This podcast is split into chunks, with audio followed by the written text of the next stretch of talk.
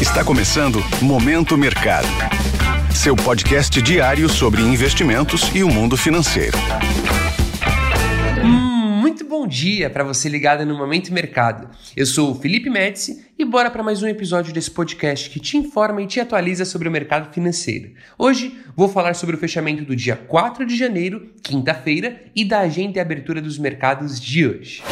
Cenário internacional. No mercado internacional, o dia foi de fechamentos mistos. No velho continente, as bolsas fecharam no campo positivo, com os investidores de olho em mais uma rodada de índices de gerentes de compras, PMI na sigla em inglês, mais fortes do que o esperado na região, demonstrando resiliência na economia local. Já nos Estados Unidos, os sinais de força do mercado de trabalho, depois da divulgação do relatório do ADP indicar criação de empregos no setor privado bem acima do esperado, impulsionou o retorno dos títulos públicos americanos, impactando negativamente o mercado de ações. Os três principais índices acionários fecharam com sinais mistos. O índice Dow Jones ficou no 0 a 0 com leve viés de alta, enquanto o S&P 500 caiu 0,34% e o Nasdaq recuou 0,56%. Na renda fixa, com o mercado de trabalho mais aquecido podendo postergar o início de corte de juros pelo Fed, os juros dos títulos públicos americanos subiram em todos os vencimentos, com destaque para a T-Note de 10 anos que voltou a se aproximar do nível dos 4%. Já o dólar operou misto ante moedas desenvolvidas. A divisa americana cedeu ante o euro e a libra, dados momentos aparentemente diferentes de ciclo de política monetária entre Estados Unidos e Europa.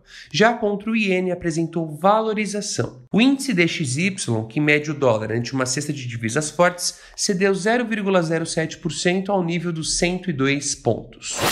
Cenário nacional. Por aqui, no câmbio, apesar da queda do Ibovespa em mais de 1% e das perdas das commodities metálicas, em um dia marcado pela alta dos juros dos títulos públicos americanos, o real teve bom desempenho ante o dólar. Em um pregão morno e com oscilação modesta, o dólar encerrou o dia com uma queda de 0,15% ante o real, cotada a R$ 4,90. Na semana, a divisa americana acumula alta de 1,12%. Na renda fixa, os contratos de DI futuro emendaram um quarto dia de aumento moderado em todos os vencimentos, impulsionados pelo movimento de alta dos títulos públicos americanos. Desta forma, as posições tomadas, isto é, que se beneficiam da alta das taxas, foram favorecidas. Na bolsa, o Ibovespa acompanhou o movimento de Nova York e cedeu 1,21% ao nível dos 131 mil pontos. Das 87 ações que compõem o índice, apenas 7 subiram. Em linha com a queda do petróleo no exterior, as ações ordinárias da Petrobras cederam mais de 1%, assim como os papéis da Vale, que acompanharam o recuo das commodities metálicas. Assim, as posições compradas, isto é, que acreditam na alta do principal índice da bolsa local, foram desfavorecidas. Pontos de atenção. Se atente à divulgação do relatório de empregos nos Estados Unidos, payroll, com dados sobre a geração de postos de trabalho e taxa de desemprego. Por aqui, será divulgado pelo IBGE a produção industrial de novembro de 2023. Além disso, também conheceremos o resultado da balança comercial de dezembro.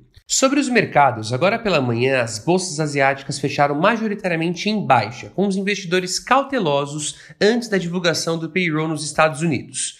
As bolsas europeias abriram em baixa, com os agentes à espera de dados de inflação na zona do euro e pelo relatório de emprego nos Estados Unidos. Os índices futuros de Nova York também recuam, à espera dos dados sobre o mercado de trabalho. Desta forma, termina o Momento Mercado de hoje. Agradeço a sua audiência e um excelente dia. Valeu! Esse foi o Momento Mercado com o Bradesco. Sua fonte diária de novidades sobre cenário e investimentos.